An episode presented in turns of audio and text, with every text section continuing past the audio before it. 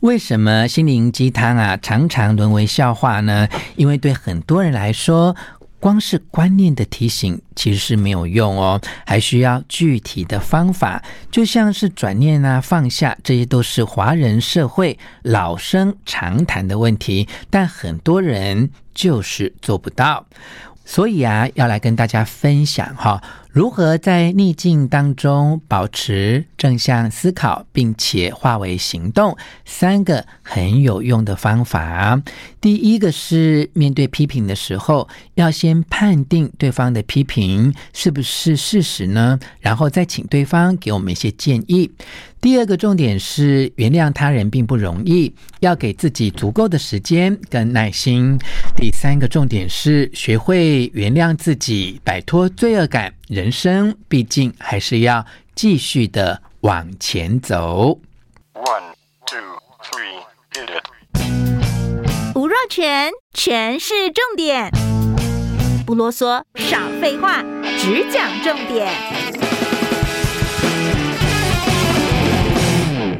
欢迎来到诠释重点，我是吴若泉。在现在的社会当中，很多人都会嘲讽心灵鸡汤，觉得心灵鸡汤啊，它根本就是一种自我催眠，反而是另外一种带着嘲讽意味的心灵毒鸡汤比较受欢迎。其实啊，每一件事情。都有正反的两面啊，譬如说，有些人会很欣赏那些哇身材很瘦的人，但有时候啊，太瘦的人其实是没有什么力气啊。那我们并不是批评一个人的外观，而是要让你知道说，每一件事情啊，它都有正反两面不同的观点跟思维啊。那最主要的就是，你永远要记得，每一件事情都是有正面。也有反面，就像我们讲到的思维，它有正向思考，也有负向的思考。即便是负向的思考，都有它正面的意义哦。譬如说，恐惧啊、担忧啊、罪恶感，这是让我们觉得很难受的情绪，通常会被归类为负面情绪哦。但这些情绪其实跟其他的情绪一样，都有。正面的意义哦，譬如说，有时候会觉得罪恶感啊，随着罪恶感伴随而来的念头是：唉，我搞砸了，早知道就不要那样做啊！啊，真是我的错，我我觉得自己好糟糕啊！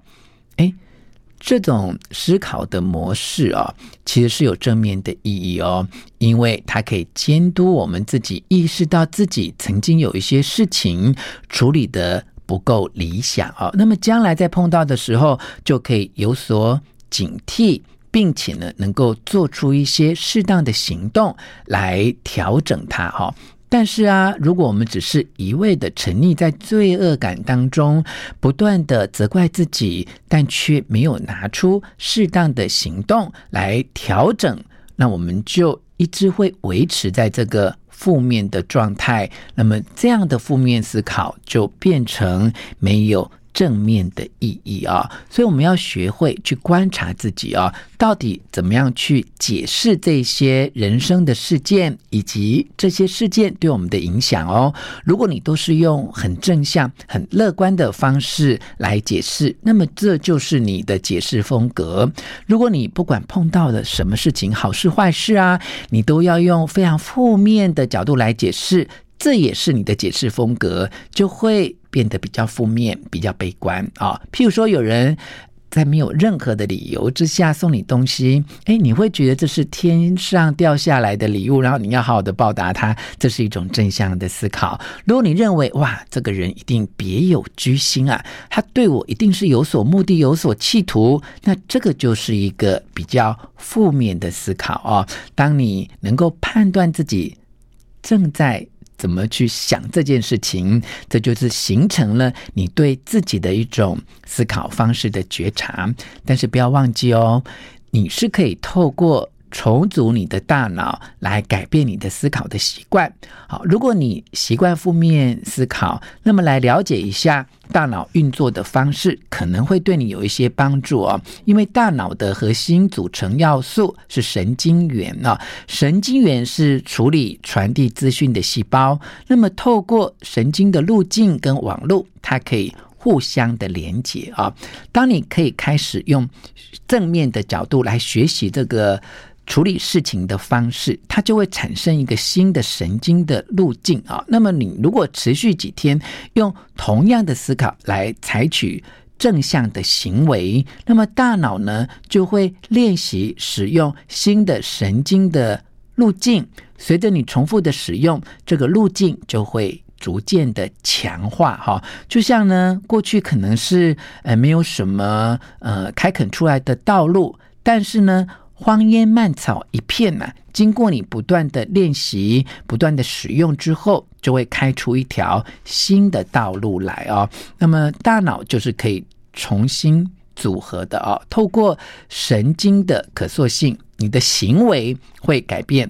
大脑的结构，哈，就像你在很多的心灵成长或激励的课程里面看到，哎，讲师会训练这些学员，不断的告诉自己说：“我可以胜任，我肯定自己，我可以锻炼出自信来。”刚开始你会觉得这根本就是在催眠嘛，但是经过现在新的脑神经科学的研究哦，这套理论跟方法确实可以改变你大脑的结构。因此，你会更习惯采用正向的思考跟正向的行为来面对人生的逆境啊。那我们接着就来分享说，碰到人生的逆境的时候，那到底怎么样能够用具体的方法来保持正向的思考，并且化为行动呢？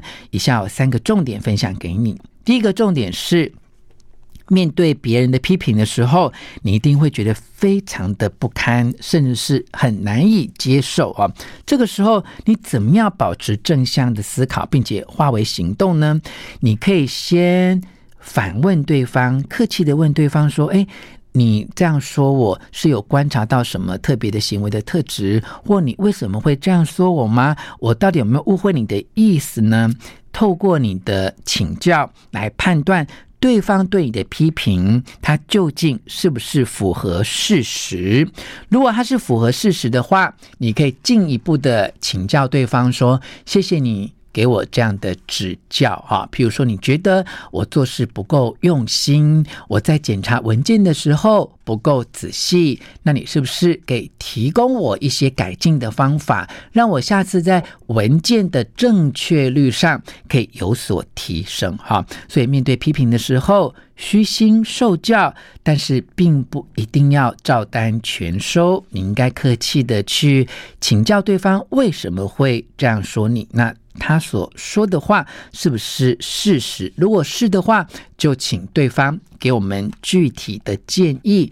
我相信呢，这样的人际互动的方式，对我们跟对对方其实都是很好。那万一呀，他讲的并不是事实，他只是一时的误解或以偏概全，那我们就把他的忠告跟意见当做。对自我的警惕，哈，如果他对你是善意的，那么彼此还是可以善意的相处哦。如果你认为对方他讲的都不是事实，而且对你是恶意的，那么你就保持距离，并且可以继续在你的人生做自己，并不需要太在意别人对你的批评。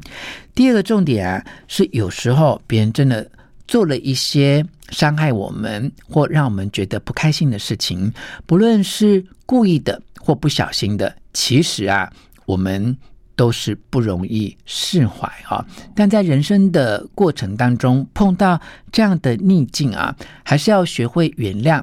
但一定要知道啊，原谅并不是为了对方好，而是为了我们自己好。因为如果能够学会原谅的话，就能够让自己的心情变得比较。平静，好，原谅真正的意义是帮助自己抛开负面的情绪，包括那一些悔恨啊、沮丧啊，或者是愤怒哈，这些情绪都是因为别人伤害我们的行动所引起的。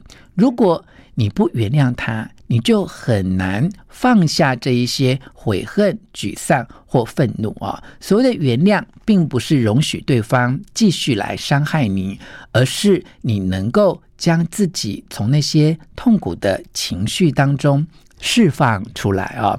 但你一定要知道啊，原谅其实是需要时间跟耐心，而不是你说原谅就原谅。当你没有办法很快的原谅对方的时候，也不要勉强自己，真正要放下这一些情绪，给自己多一点耐性，多一点时间，也许有一天，它就慢慢真的成为过去。第三个重点啊，是你要学会原谅自己哦。刚才第二个重点是要原谅他人，但其实啊，原谅自己。更不容易啊！有时候会因为我们有意或无意的犯了一些错误，而让自己有罪恶感。好，这些罪恶感或羞愧真的让人非常的苦恼。但是啊，就像所有的负面情绪一样，罪恶感呢，它其实也有正面的意义。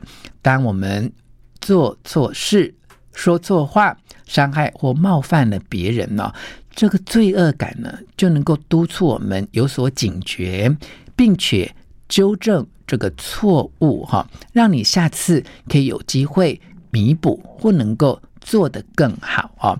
那面对这个罪恶感，其实很重要的一个观点就是，既然错了，哈，知错能改就好，千万不要对自己太过的苛刻啊。如果你一直不断无情地批评自己，一直把自己往死里打哈，其实反而会让自己情绪跟自尊心都变成非常的低落啊！如果你真正曾经做了一些自己觉得对别人不是那么好的事情，那么就主动的道歉啊！如果对方愿意接受你的道歉，这当然是一个很好的过程。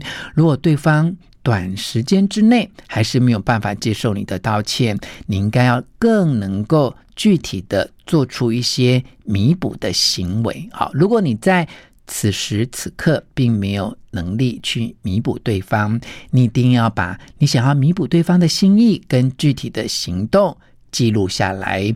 有朝一日啊，经过了几天。几个月、几年，当你有能力的时候，一定要具体的弥补对方，才能够真正的消除自己的罪恶感哦。不论人生犯了什么样的错，沉溺在罪恶感对自己一点好处都没有啊。当你能够做出道歉、提出弥补，你的人生才能够继续的向前走。